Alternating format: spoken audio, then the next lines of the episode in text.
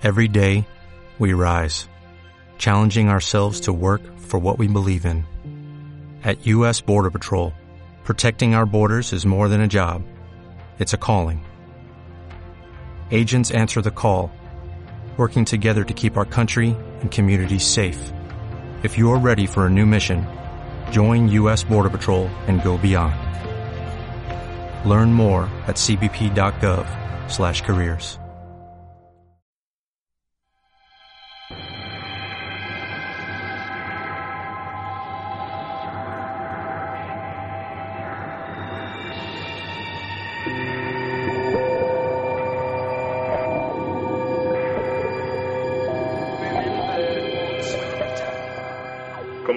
anteriormente, no todas las culturas humanas se han sentido tentadas de imaginar a Dios donde no parece estar, y sí han preferido contemplar su poder en el dinamismo natural de las cosas, que permite que las causas causen, como es el caso de las escrituras sagradas indias.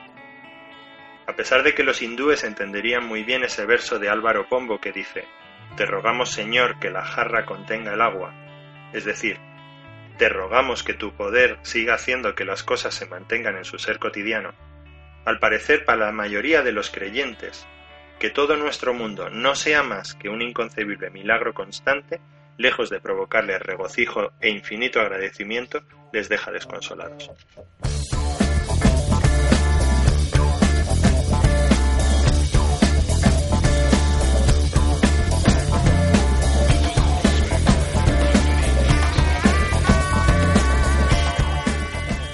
Posible que los hindúes, los taínos, los polinesios o los hawaianos estén capacitados para implorar por y disfrutar de un mundo desapasionado, en el que todo permanezca tal y como está. Pero es evidente que para la mayoría de nosotros nos va la marcha, y no somos capaces de concebir un mundo sin cambios ni giros dramáticos. Concedemos sentido a la vida a través de imágenes simbólicas, imágenes que nos relatan historias que pretenden explicarnos que siempre existe una causa para todo. Pero no historias planas, sino esas otras a las que nos hemos aficionado tanto porque constan de un planteamiento injusto y cruel, de un nudo en el que una fuerza sobrenatural interviene para ponerse al lado del elegido y sobre todo un final feliz que justifica el desequilibrio inicial, precisamente porque acaba con él. Son este tipo de historias a las que más nos hemos aficionado, las que más nos gustan, porque en lo más hondo de nuestros corazones, cada uno de nosotros nos creemos llamados a protagonizarlas. Y la envidia que sentimos cuando son otros las estrellas invitadas no hace sino reafirmarnos aún más en nuestro deseo y en nuestra creencia de que, como vimos que ocurría en el caso de la lotería, ya falta menos para que nos llegue la vez.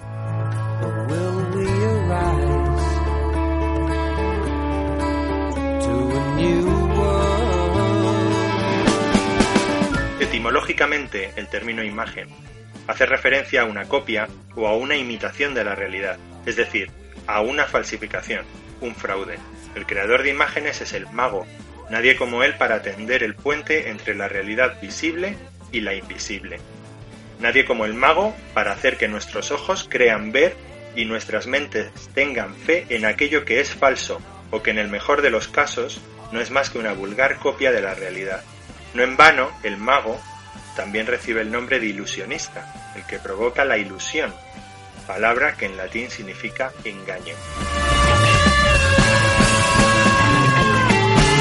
La función de la imagen es precisamente generar ilusión, producir cambios, provocar movimiento.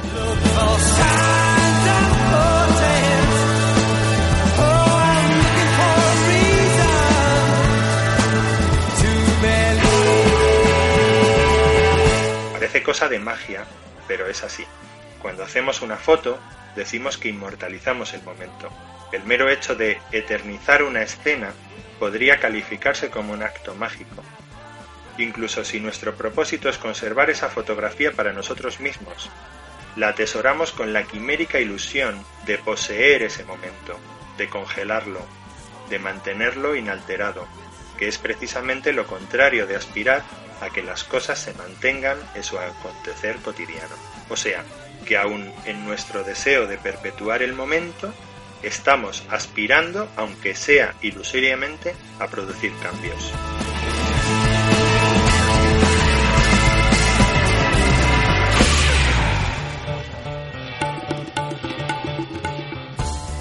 No obstante, lo más habitual es que la tomemos para compartirla, y al mostrársela a otros, no lo hacemos desinteresadamente.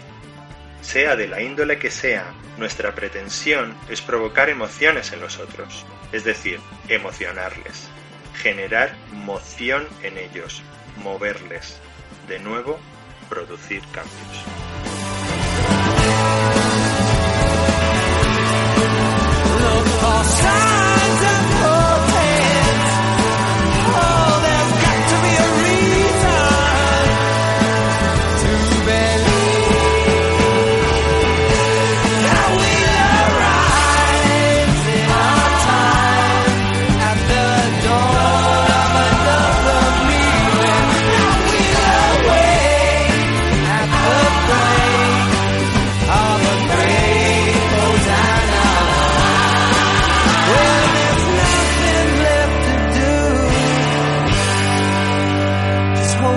Una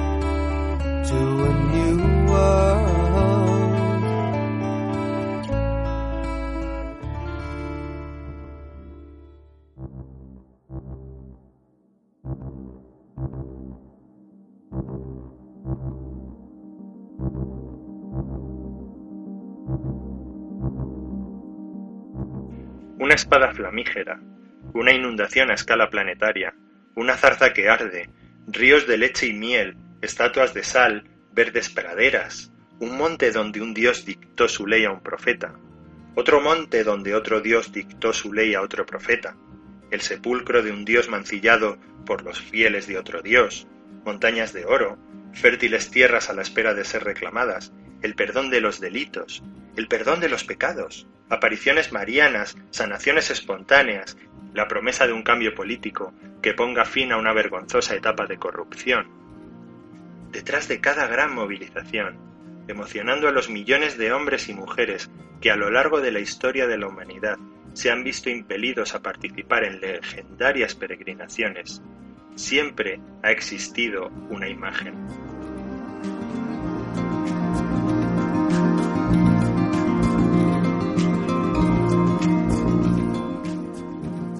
Fraude y el eco de ese fraude reverberando indefinidamente en las cuevas de los chamanes, en las chozas de los gurúes, en los templos de los oráculos, en los púlpitos de los sacerdotes, en los escaños de los políticos o en los atrios de los predicadores del pensamiento positivo.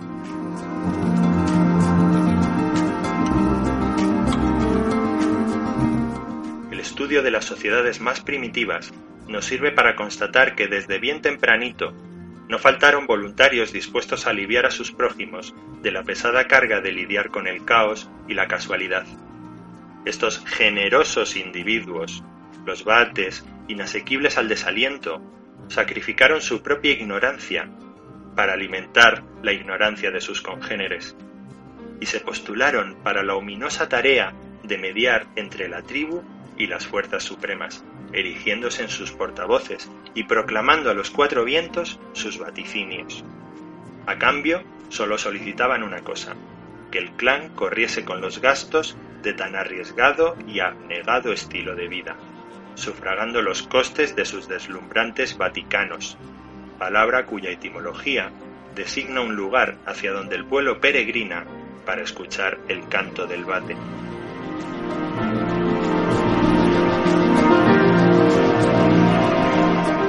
Estos magos, como es lógico, estaban limitados por el nivel tecnológico de su época a la hora de crear las imágenes de las que se servirían para ilusionar y movilizar a sus seguidores. Y aunque no me cabe la menor duda de que para los fieles coetáneos los relieves de las pinturas rupestres o los rayos del sol pareciendo dotar de vida propia a los personajes de los episodios bíblicos representados en las vidrieras catedralicias habrán debido de ser verdaderamente asombrosos. No es hasta los albores del siglo XX que los creadores de imágenes consiguen ofrecernos su mejor truco. No es por casualidad que el tópico más típico para referirse al séptimo arte sea mencionar la magia del cine.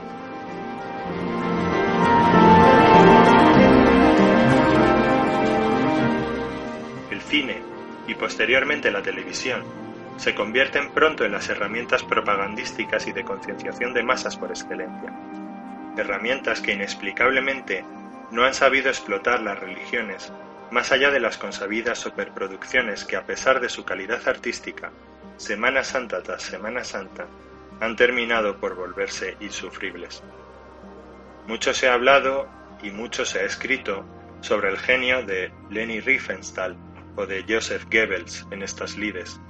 Sin embargo, puestos a hablar de la magia del cine, con total certeza que a todos nos viene un mismo nombre a la cabeza, quizás el único capaz de rivalizar con el del propio Dios.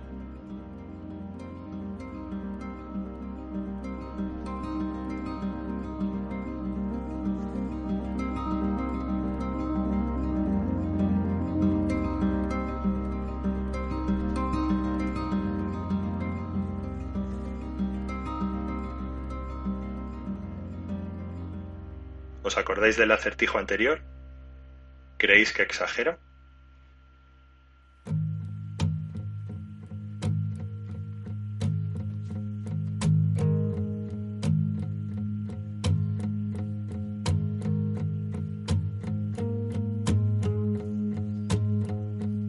Muy bien, os propongo un desafío más. Buscad en la red cuáles son los tres principales centros de peregrinación en la actualidad.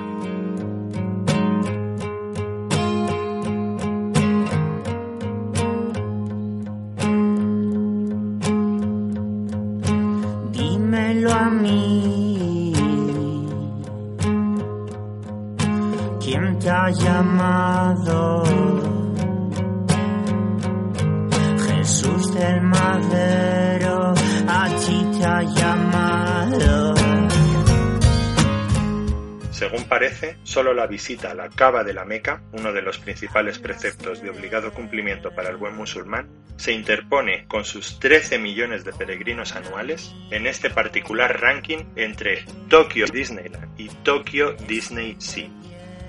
La Basílica de Lourdes, con un nada desdeñable promedio de 8 millones de peregrinos al año, se sitúa justo entre Universal Studios de Osaka y Island of Adventure en Orlando. A pesar de que las cifras hablan por sí solas, habrá quien se indigne porque incluya en el mismo listado lugares de peregrinación religiosa y parques temáticos.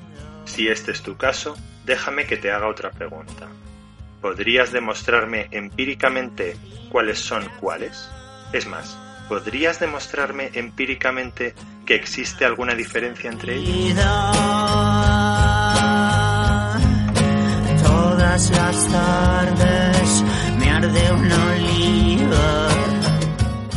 Mientras dejamos que los taxonomistas de lo beato hagan su trabajo, os propongo estudiar juntos algunos datos que demuestran empíricamente que entre Lourdes y Disneyland existen más semejanzas que diferencias, más allá del razonable parecido arquitectónico, lo que me lleva inexorablemente a introducir el elemento más espurio y controvertido de la fe, sea la que sea, el lucrativo negocio que se genera en torno a ella. Él vino a mí, oh, sí vino a mí, en su declive.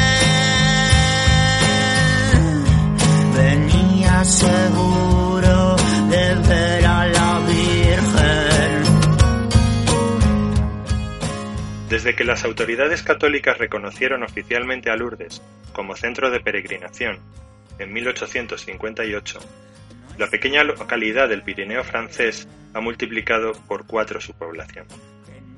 Lourdes se ha convertido en el segundo destino turístico de Francia después de París. Los 8 millones de peregrinos que visitan anualmente Lourdes suelen gastar un promedio de 40 euros diarios, frente a los 45 euros de media que se dejan los 11 millones de visitantes de Disneyland. Lourdes dispone de 245 hoteles y el número de camas, 15.000, supera al de la población de la localidad. En todo el país, solo la capital dispone de un mayor número de alojamientos turísticos. Disneyland cuenta con 7 hoteles y 5.758 camas. El presupuesto anual de Lourdes es de 30 millones de euros y da empleo a 452 personas y cuenta con la colaboración desinteresada de más de 100.000 voluntarios anualmente, frente al presupuesto anual de Disneyland, que ronda los 80 millones para 14.500 empleados. Una botellita de plástico made in China con agua de Lourdes cuesta 12 euros. El metro cuadrado de acera en Lourdes es el más caro del mundo. Desde 1858, las autoridades médicas han reconocido un total de 34 curaciones milagrosas en Lourdes. Desde ese mismo año, 4.272 peregrinos que se dirigían o regresaban de Lourdes han fallecido en accidentes de circulación. traigo.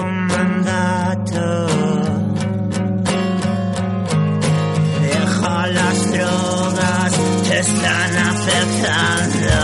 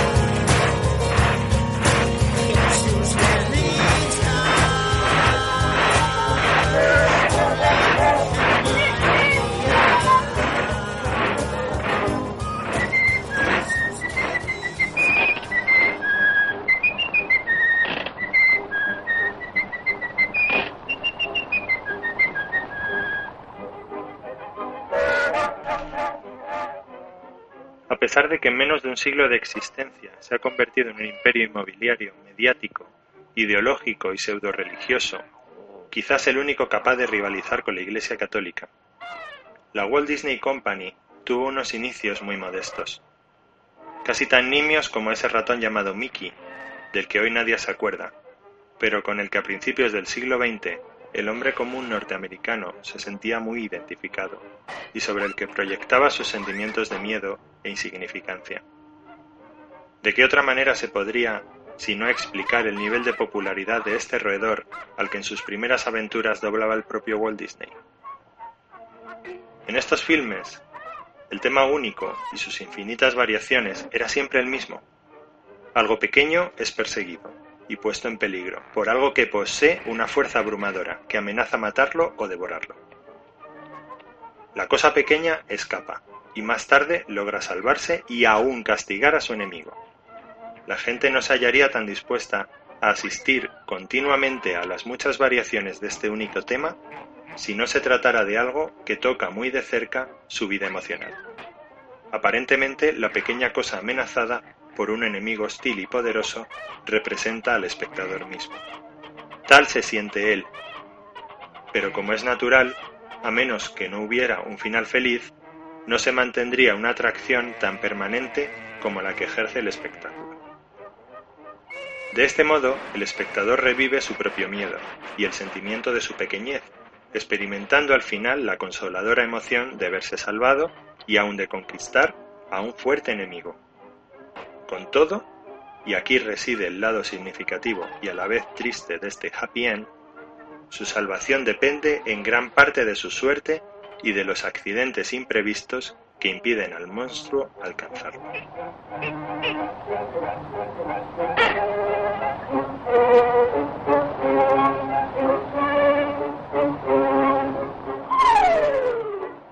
Tras esta primera etapa existencialista y nihilista, que a buen seguro habría hecho las delicias de Kierkegaard, de Nietzsche y aun de Kafka, Disney decide probar la fórmula que durante tantísimos siglos le había funcionado al relato religioso.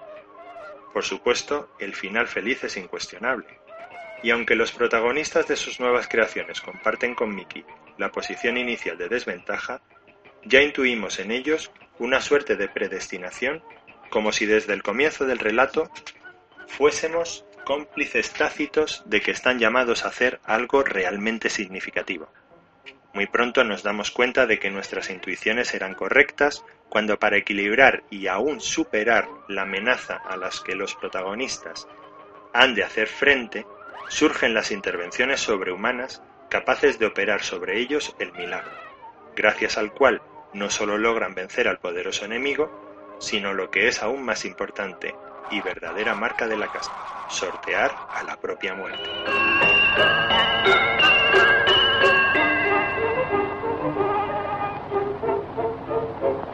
El espectador, mucho más predispuesto culturalmente por medio de la religión a aceptar este esquema narrativo, no tiene inconvenientes en entusiasmarse cada vez que Disney repite la misma fórmula en sus películas. Por contra, tampoco tiene ningún reparo en penalizarle en las contadas ocasiones Bambi durante la Segunda Guerra Mundial y El Rey León durante la Guerra del Golfo, en las que la factoría de los sueños osa introducir la muerte en sus películas. El gran público se lo deja meridianamente claro. No queremos vernos obligados a empatizar con patitos feos, dumbos o pinochos. Ni deseamos fantásticos mundos equilibrados y armónicos, como el de fantasía. Queremos historias protagonizadas por personajes que no se dejan abatir por la injusticia y las desigualdades. Personajes cuya actitud positiva, donde otros habrían sucumbido a la tristeza, al desánimo y a la ira, les hacen merecedores de que las fuerzas sobrehumanas se pongan de su lado, para con ellas como aliadas conseguir superar todas las dificultades y alcanzar ese mundo ideal donde podamos decidir cómo vivir sin nadie que lo impida.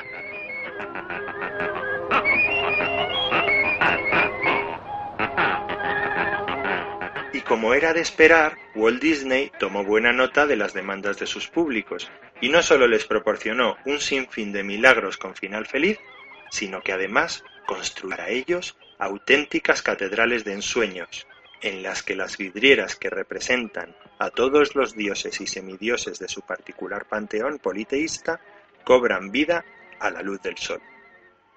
Cielos en la tierra en los que nosotros, simples mortales, nos sentimos también fuera del alcance de las garras de la muerte.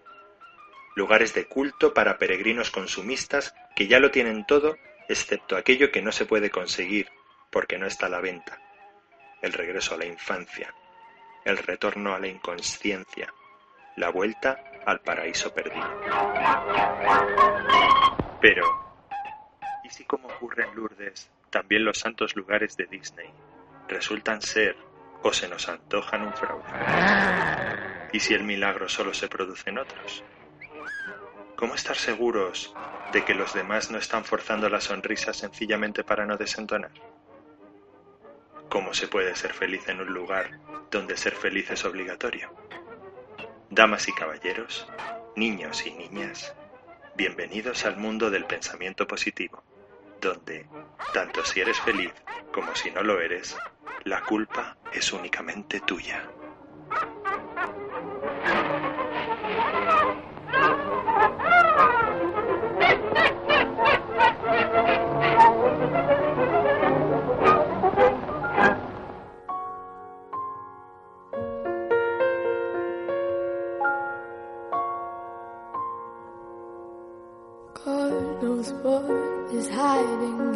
Those weak and drunken hearts. Guess he kissed the girls and made them cry, those hard faced queens of misadventure. God knows what is hiding in those weak and sunken lines. Fiery thrones of muted angels giving love but getting nothing back. Oh, people, help the people.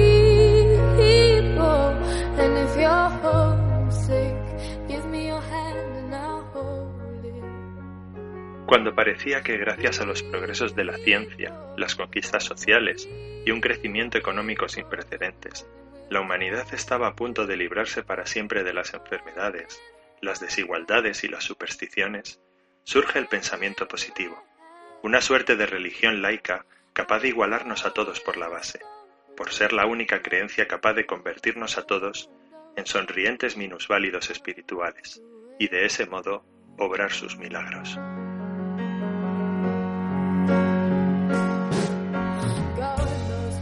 Desde el final de la Segunda Guerra Mundial, con la generalización en los países del primer mundo del estado del bienestar, las fes en los dioses dependientes de la carestía, la miseria, el dolor y por ende del milagro para justificar su existencia, comenzaron a cotizar a la baja. A este problema habría que añadir otros, como la vulgarización del empleo de anticonceptivos, que posibilitó la planificación familiar y la emancipación económica de la mujer, el establecimiento de una ética laica por encima de las morales religiosas. Pero, por encima de todas ellas, debemos saber que por primera vez en toda su historia, las mujeres y los hombres se dotan de un estatuto de autonomía con respecto a sus dioses y gobernantes, al promulgarse la Declaración Universal de los Derechos Humanos.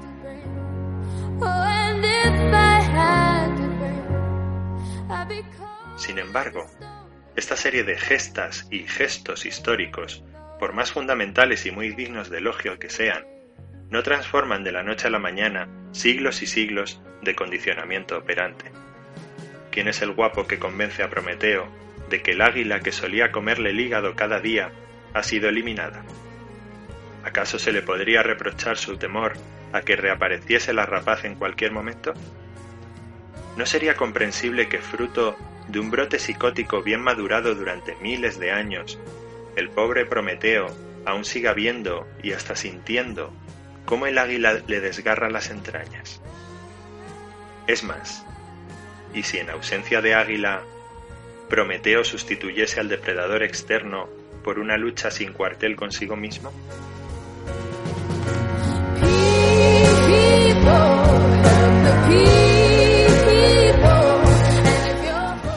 Las sociedades disciplinarias, como señala Foucault, han evolucionado y se han convertido en sociedades de rendimiento, donde la amenaza no es la coacción de la libertad por un Estado totalitario y represor, o por un Dios tirano y castigador. En estas sociedades, la herramienta represora no es la negatividad que nos limita y que viene impuesta desde fuera, sino el exceso de positividad.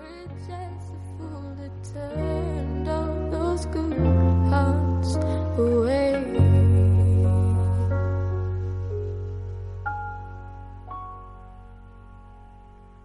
propia autoimposición del individuo de unos estándares y de unos modelos a seguir, de forma consciente o inconsciente, en los que él mismo se erige en víctima y en verdugo. La mujer y el hombre modernos no necesitan de los campos de concentración ni de las cárceles, pues cada cual arrastra a su propio juez, severo e implacable, que no cesa de darle órdenes por su propio bien.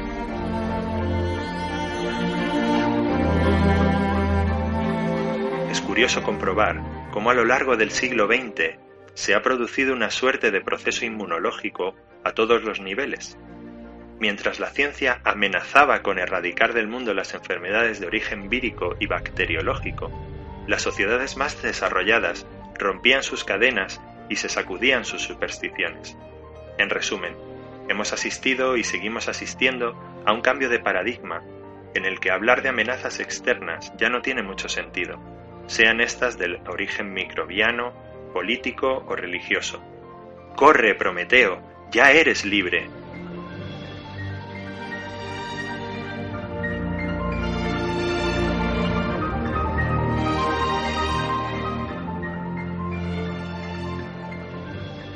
Pero, ¿quién se iba a imaginar que una vez cortadas las cadenas exteriores que le mantenían sujeto contra la roca, expuesto su hígado a merced del águila, en lugar de dar saltos de alegría y huir como un loco, Prometeo iba a arrugarse y a echarse a llorar, incapaz de completar el vacío que habría dejado en su existencia la repentina desaparición de la rapaz que le devoraba.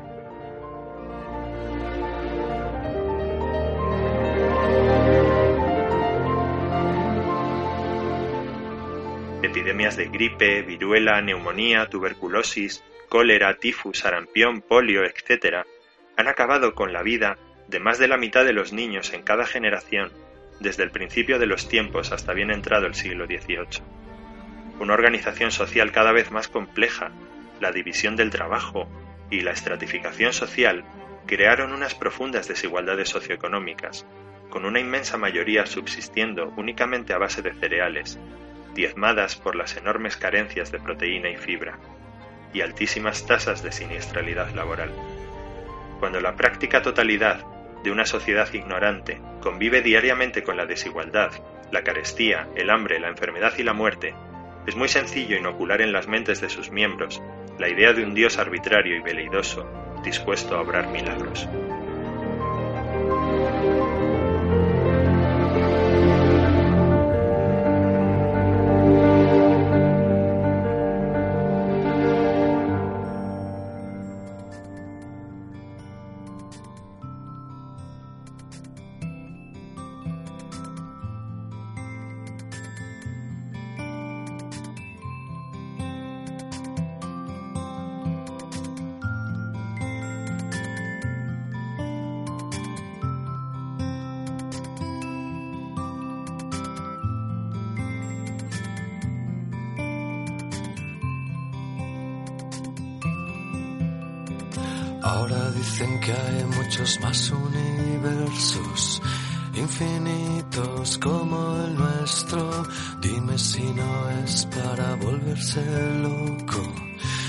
Sientes más pequeño. No cabe duda de que el desarrollo de la ciencia y su divulgación han contribuido a mejorar espectacularmente nuestros estándares y expectativas de vida hasta el punto de que cada vez podemos responder a un mayor número de preguntas sin la necesidad de recurrir a Dios. Sin embargo, no pocos contemplan en esta misma situación un aspecto negativo. Nos estamos quedando sin milagros. Sus fueros son cada vez más reducidos. La ciencia se está encargando de talar sistemáticamente los bosques de símbolos, y tenemos a un montón de gente con la mitad de una moneda partida a la espera de que se presente alguien con el fragmento que la complete. La tozuda realidad, sin embargo, se empeña en darles calabazas. Es lógico, pues, que algunos de ellos se pongan nerviosos porque sienten cómo se aproxima el momento de pagar al barquero, y Caronte no acepta divisas fragmentadas. Con mi cápsula de albal, mi torpeza fue total. Cuando Holderlin se quejaba de la huida de los dioses, se refería a la pérdida, en este sentido poético, que la religiosidad otorga a lo cotidiano. El gran sociólogo Max Weber acuñó una frase que hizo fortuna. La razón ha desencantado lo real. Lo dijo con más espanto que satisfacción. Admiraba la racionalidad, pero formuló un augurio pesimista. En nuestro horizonte no se vislumbran las flores del verano, sino noches polares de una dureza y oscuridad de hielo.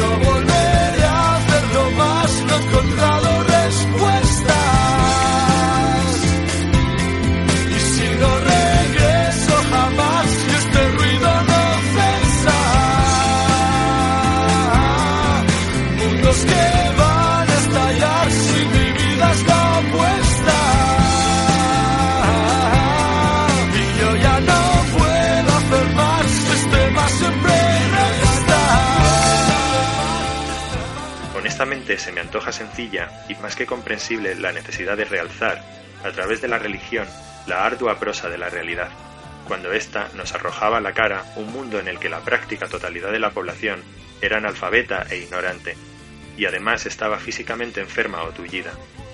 Más complejas de entender me resultan las necesidades de recurrir a reencantamientos apresurados en este nuestro mundo, donde la inmensa mayoría, de la inmensa minoría a la que pertenecemos, goza de una garantía de subsistencia, recibe una educación básica obligatoria, tiene la capacidad de informarse y si no lo hace es porque no quiere, y acceso gratuito a una inmunidad frente a agentes patógenos externos, aunque algunos se empeñen en desdeñarla.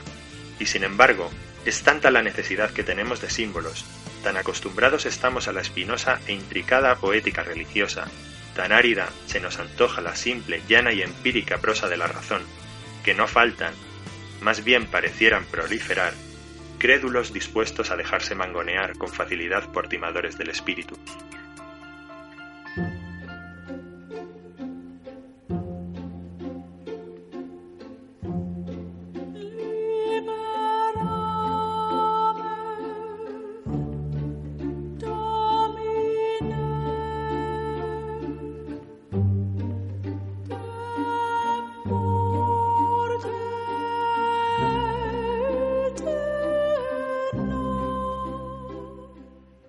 Entonces es cuando surge la pregunta del millón.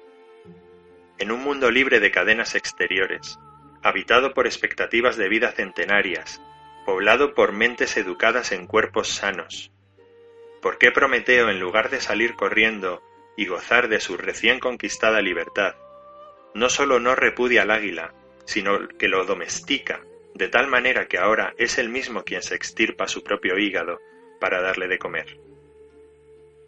Y aún otra cuestión más inquietante.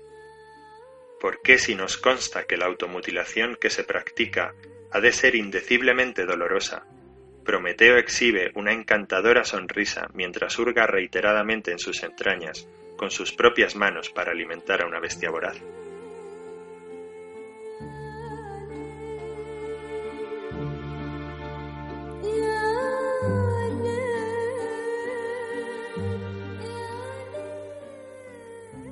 Así fue como los precursores del mito, los fabricantes de cadenas y los criadores de águilas con debilidad por la casquería fina, desesperados ante la altísima probabilidad de perderlo todo, descubrieron con gran alivio que hasta los oídos de Prometeo había llegado el mandamiento supremo, aquel capaz de superar, sustituir y rellenar el vacío dejado por todos los anteriores, aquel por el que Prometeo se había convencido a sí mismo de que no sólo tenía derecho a ser feliz, sino que estaba obligado a serlo. Principal precepto de esta nueva religión laica denominada pensamiento positivo, y cuya buena nueva dice así, no hay más Dios que uno mismo, del que uno mismo es su profeta.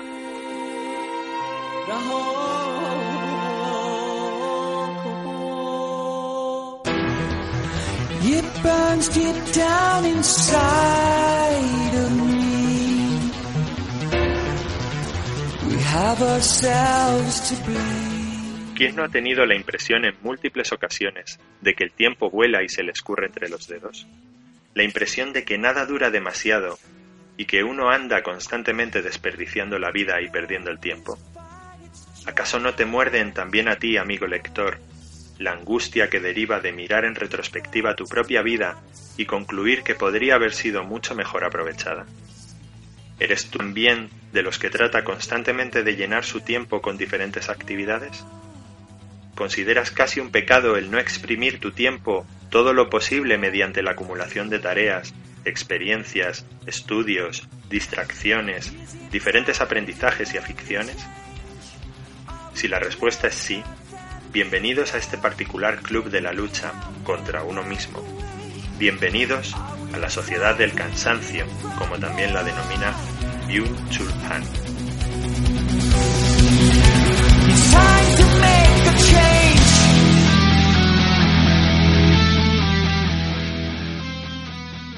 La supresión de un dominio externo no conduce a la libertad, más bien hace que la libertad y la coacción coincidan. Así, el sujeto de rendimiento se abandona a la libertad obligada o a la libre obligación de maximizar el rendimiento el exceso de trabajo y rendimiento se convierte en autoexplotación, siendo esta mucho más eficaz que la explotación por otros, pues va acompañada de un sentimiento de libertad. Resume este filósofo alemán de origen coreano, que cosechó un enorme e inesperado éxito en 2010 gracias a su aguda disección de la sociedad actual. Depresión, ansiedad, trastornos de atención, las nuevas patologías los nuevos tullidos, ya no tienen su origen en agentes externos, en sustancias tóxicas que provocan reacción, en el ataque de un enemigo extraño, sino más bien en la insistente presencia de lo igual, de lo que es visto como positivo. Es como la diferencia entre una enfermedad vírica causada por un invasor exterior y un cáncer, una disfunción del propio cuerpo que crece sin freno y de forma desordenada. A pesar de las psicosis, más o menos inducidas mediáticamente, sobre pandemias víricas, hace tiempo que vivimos en la era de las enfermedades espirituales y los lisiados neuronales.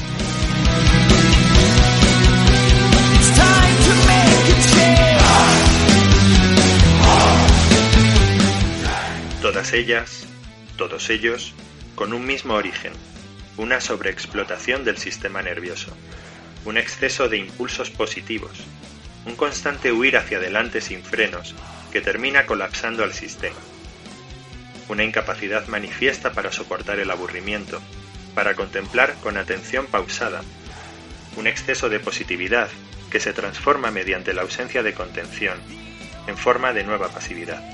Hemos pasado, según Byul-Chun Han, de los imperativos categóricos de aires kantianos, donde se subrayan constantemente las obligaciones y el deber, al exceso de positividad, en el que si algo puede hacerse, debe hacerse, sin excusas.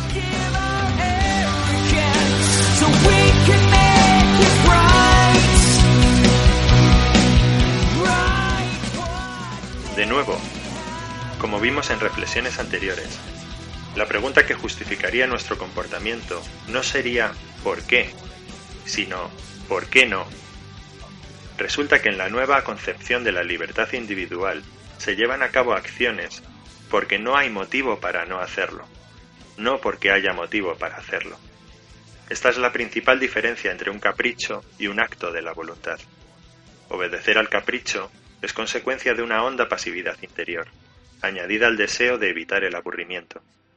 El caldo de cultivo idóneo para el surgimiento y la proliferación de gurús, predicadores y prelados del pensamiento positivo y demás ilusionistas de la nueva espiritualidad.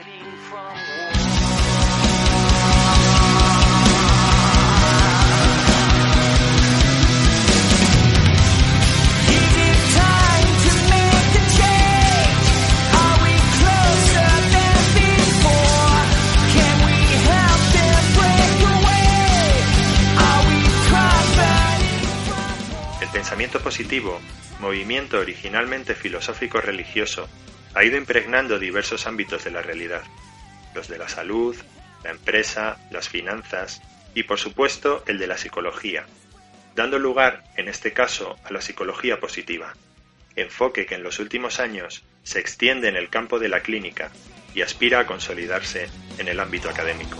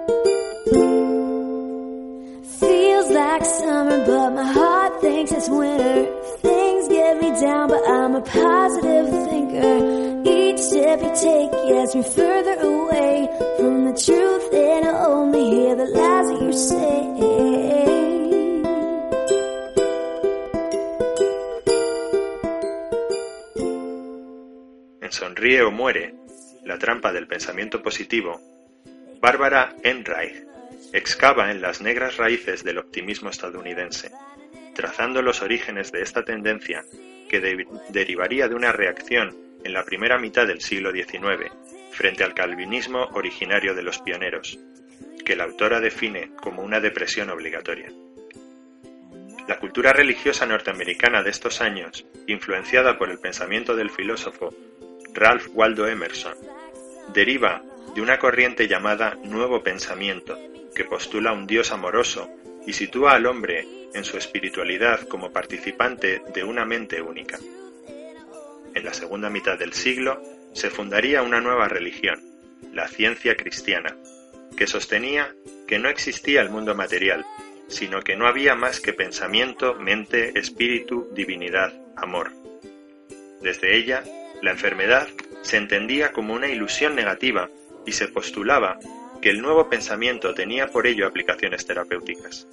Entre los seguidores de esta tendencia se encontraría William James, el primer psicólogo estadounidense, que además era un verdadero científico, quien a pesar de mostrarse escéptico en cuanto a sus bases teóricas y reacio a su literatura, consideraba pragmáticamente que el nuevo pensamiento funcionaba.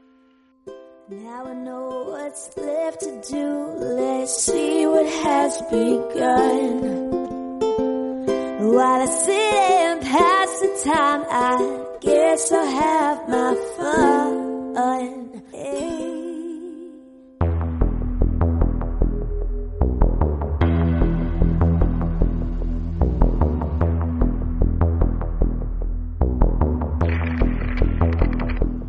Así entra el nuevo pensamiento, habría de tornarse en la corriente del pensamiento positivo a lo largo del siglo XX, con el aval de James y Emerson, aparentemente como solución al sufrimiento que la exigencia del calvinismo habría causado en las gentes.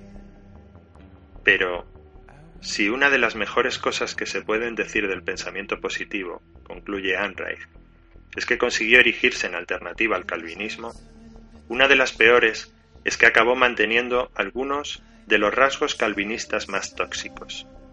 La forma despiadada de juzgar, similar a la condena del pecado que hacía la religión, y la insistencia en hacer una constante labor de autoexamen.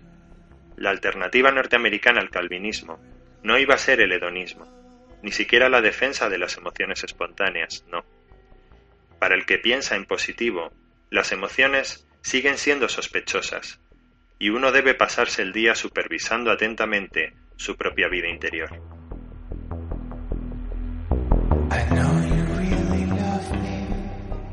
La industria de la motivación, ya sea en forma de libro de autoayuda, de entrenador personal o coach, o de seminario motivacional, abastece no solo al consumidor individual, sino, sobre todo, a las grandes empresas, que según la autora la utilizan como forma de influir y controlar a sus trabajadores.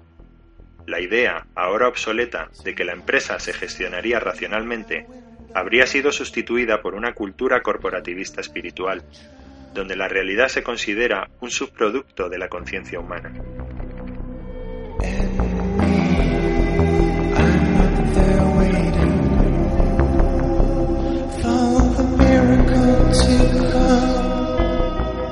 época de reestructuraciones y recortes de personal, se transmite a los trabajadores que todo depende de ellos, que son los responsables de su situación y que un despido o un recorte salarial pueden suponer grandes oportunidades para trabajar más duro y superar la negatividad haciendo nuevos esfuerzos. El pensamiento positivo llega al mundo académico de la psicología en un momento en que ésta viene a resolver un problema de la profesión a partir de los años 80, se habrían empezado a usar de manera extendida los antidepresivos y las compañías de seguros y de sanidad privadas estaban dejando de cubrir las terapias largas basadas en lo verbal. En este contexto, muchos psicólogos clínicos abandonan la psicoterapia tradicional para dedicarse al coaching.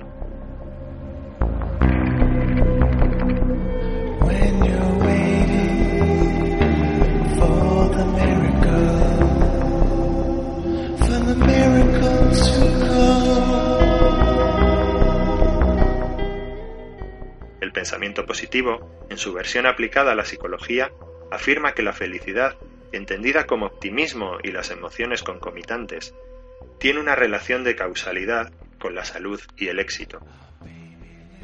Los estudios longitudinales, que suelen ser referencia en este campo, son sugerentes, pero no aportan nada definitivo. De hecho, existen otras investigaciones que no encuentran las mismas relaciones o incluso hallan las opuestas.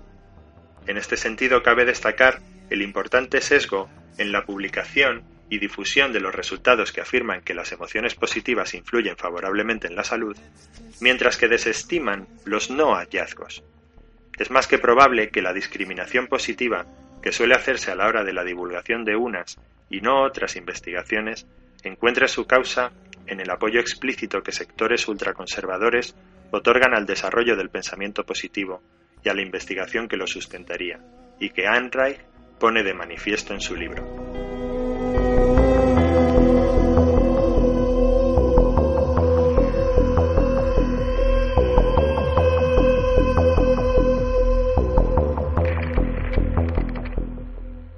Con esto y con todo, es bastante patente la ansiedad de fondo que se percibe en el núcleo mismo del pensamiento positivo. Si fuera cierto que las cosas van realmente mejor, y que la tendencia del universo es siempre a la felicidad y a la abundancia, ¿por qué habríamos de molestarnos en pensar de forma positiva? Hacerlo es reconocer que no nos creemos del todo que las cosas vayan a mejorar por sí solas. La práctica del pensamiento positivo se dirige a reforzar tal creencia frente a las muchas pruebas que la contradicen. Por su parte, quienes se autodesignen instructores de esta disciplina, los coaches, los predicadores y gurús diversos, definen su ejercicio con términos como autohipnosis, control mental o control del pensamiento.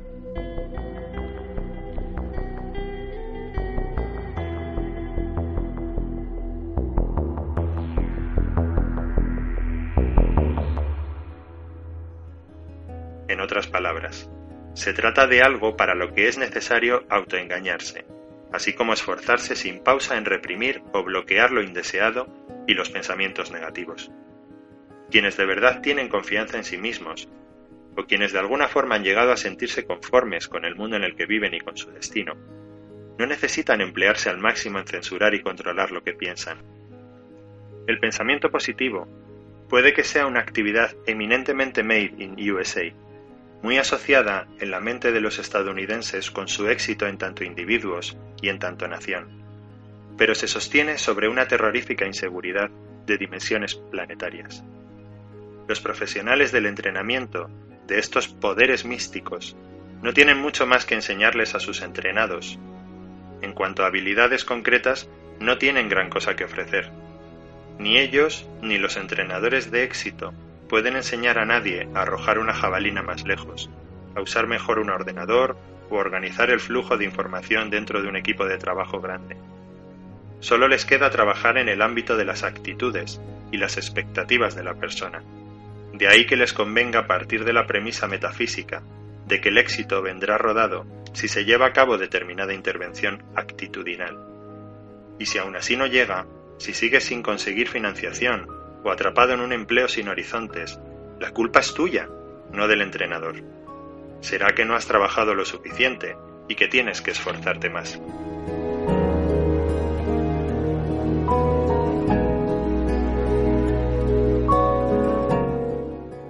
Personalmente mantengo cierto respeto hacia ese espíritu calvinista, o en sentido más amplio esa ética protestante, que te dice que hay que ser fuerte, que se basa en la autodisciplina y no confía en la aceptación incondicional de un Dios amoroso.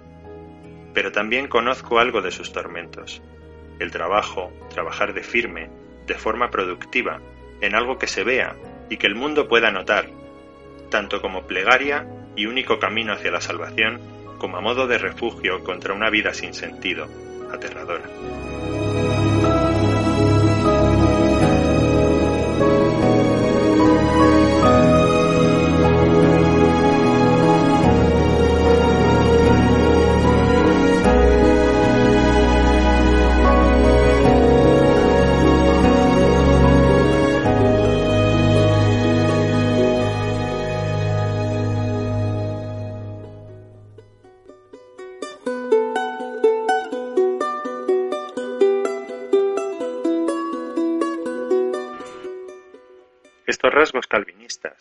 Sin teología, persistieron e incluso florecieron en la cultura norteamericana hasta finales del siglo XX.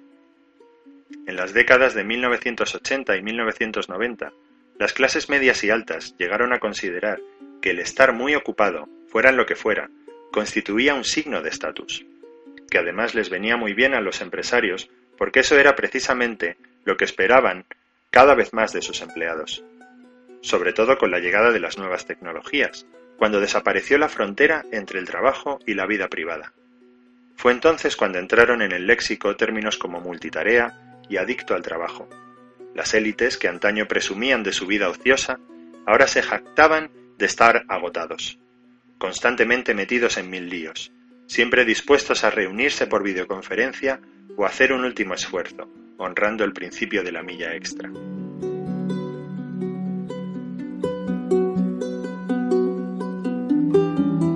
Pero la continuidad más llamativa entre la vieja religión y el nuevo pensamiento positivo es la de que ambas insistieran por igual en el trabajo constante de vigilancia interna. El calvinista analizaba lo que pensaba buscando síntomas de lasitud, pecado o autocomplacencia, mientras que el pensador positivo se pasa la vida al acecho de pensamientos negativos, lastrado de dudas o ansiedades. El sociólogo Mickey McGee ha escrito, hablando de la literatura de autoayuda propia del pensamiento positivo, que su lenguaje nos retrotrae a sus antecedentes religiosos. Se invita a realizar una tarea continuada e infinita sobre el interior de cada uno, no sólo para triunfar, sino como una especie de salvación laica. El yo interno se convierte en un antagonista con el que uno siempre está en perpetua lucha. El calvinista combate sus inclinaciones pecaminosas, el pensador positivo su negatividad.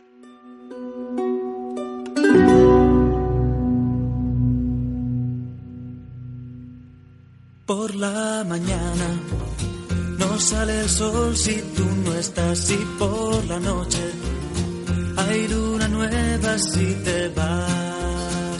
Te regalé el tiempo o no sé qué fue.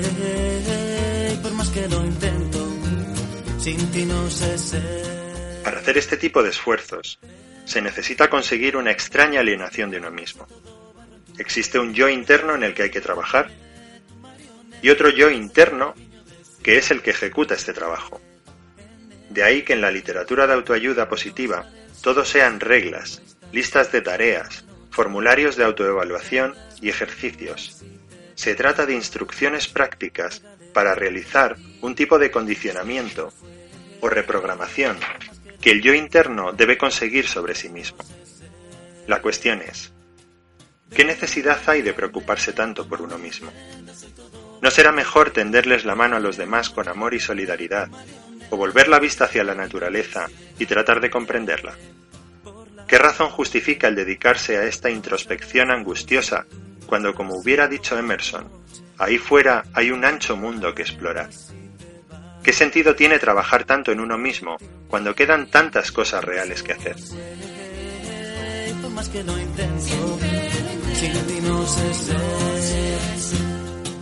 Ven, manejame, toma mis riendas, soy todo barro en tu piel. Ven y muéveme, tu marioneta, que hace este guiño de ciega fe.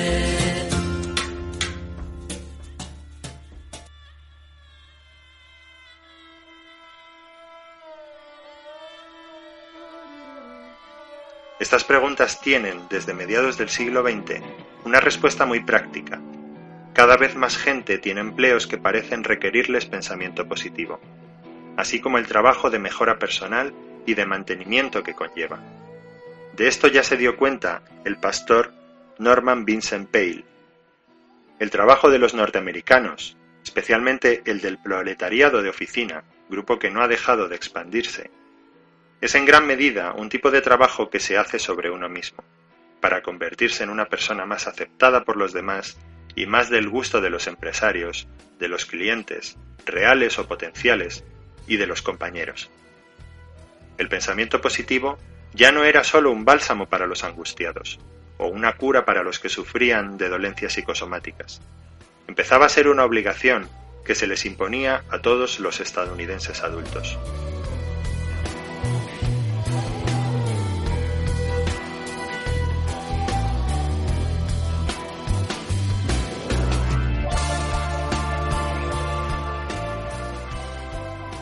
Pero el sector de la motivación no se habría convertido en la industria que soy, capaz de mover miles de millones de dólares, si dependiera únicamente de los consumidores individuales. Hay un mercado mucho mayor y que gasta mucho dinero en el que se ha hecho un hueco, el de los negocios en general y el de las grandes empresas en particular. Las multinacionales compran productos de motivación al por mayor. Los libros, sin ir más lejos, por miles de ejemplares, para regalárselos a sus empleados, y tienen dinero para pagar a los oradores motivacionales, que suelen cobrar honorarios de cinco cifras por charla. Las páginas web de los conferenciantes más famosos citan con orgullo su nómina de clientes, y allí aparecen casi todas las mayores empresas del país. Estas empresas, por su parte, pueden exigirles a sus empleados que asistan a las sesiones de entrenamiento, que vean los DVD o que vayan a los eventos de motivación. A muchos de los participantes en los festivales Get Motivated les ha pagado la entrada a su empresa. El pensamiento positivo, con la motivación a modo de látigo, se ha convertido en la marca del empleado deseoso de agradar. A partir de la década de 1980, en que empezó en las grandes empresas la era del downsizing, reestructuraciones, fusiones o reducción de tamaño, y a medida que las condiciones de trabajo se iban haciendo más exigentes, la mano que empuña ese látigo se ha ido tornando de hierro. De este modo, quedarse sin trabajo se convierte en una oportunidad para el milagro de la autotransformación, del que a modo de último grito en métodos de indulgencia plenaria saldrán perdonadas y bendecidas las nuevas hornadas de triunfadores.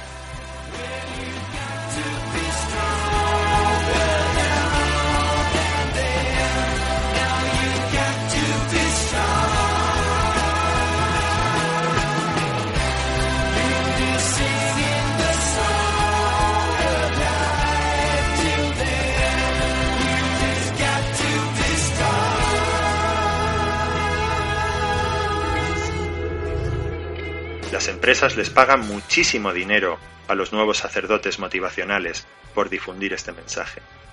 Sirva como ejemplo paradigmático el gran evento motivacional que la telefónica ATT organizó en 1994 para su personal de San Francisco, que empezó el mismo día en que la empresa anunció un plan para despedir a 15.000 trabajadores durante los dos años siguientes. Richard Reeves reportero del Times, relataba que el mensaje central del orador más destacado de aquel evento, el popular predicador cristiano Zig Ziglar, fue Tú eres el responsable. No le eches la culpa al sistema, no le eches la culpa al jefe. Trabaja más y reza más.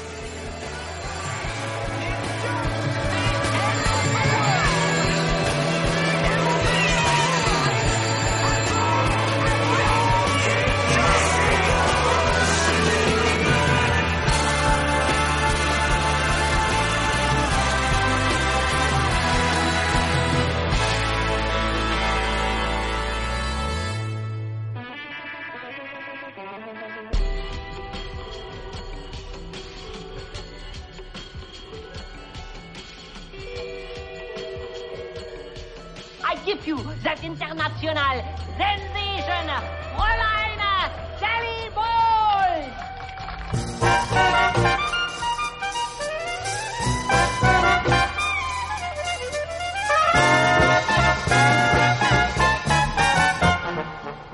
What good is sitting alone in your room? Come hear the music play.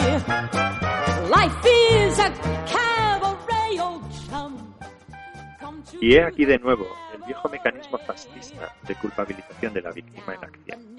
Solo que en esta vuelta de tuerca posdeísta, perjudicado y perjudicador, masoquista y sádico, víctima y verdugo, coinciden en una misma persona. Ya no necesitamos más castigadores externos que nos amenacen con la carestía o con el fuego eterno, toda vez que nos hemos convertido en nuestro propio Dios del Antiguo Testamento, crueles, despiadados e inflexibles con nosotros mismos. A través del pensamiento positivo, nos desdoblamos en un ejercicio extremo de esquizofrenia para convertirnos, bajo presunción de culpabilidad, en los vigilantes de nosotros mismos. La sonrisa, otrora santo y seña de una vida plena y disoluta, se ha transformado en salvoconducto paranoide que nos protege del escrutinio suspicaz de cuantos nos rodean, que nos previene de que seamos el objetivo de sus dedos acusadores. La nueva religión laica, lejos de quedarse enclaustrada en iglesias y templos, ha extendido sus dominios a todos los ámbitos de la vida, desde los hogares a los centros de trabajo, pasando por los centros académicos y aún sanitarios. Permitidme que en este punto haga alusión a la cruel paradoja positiva de que son víctimas los pacientes de cáncer.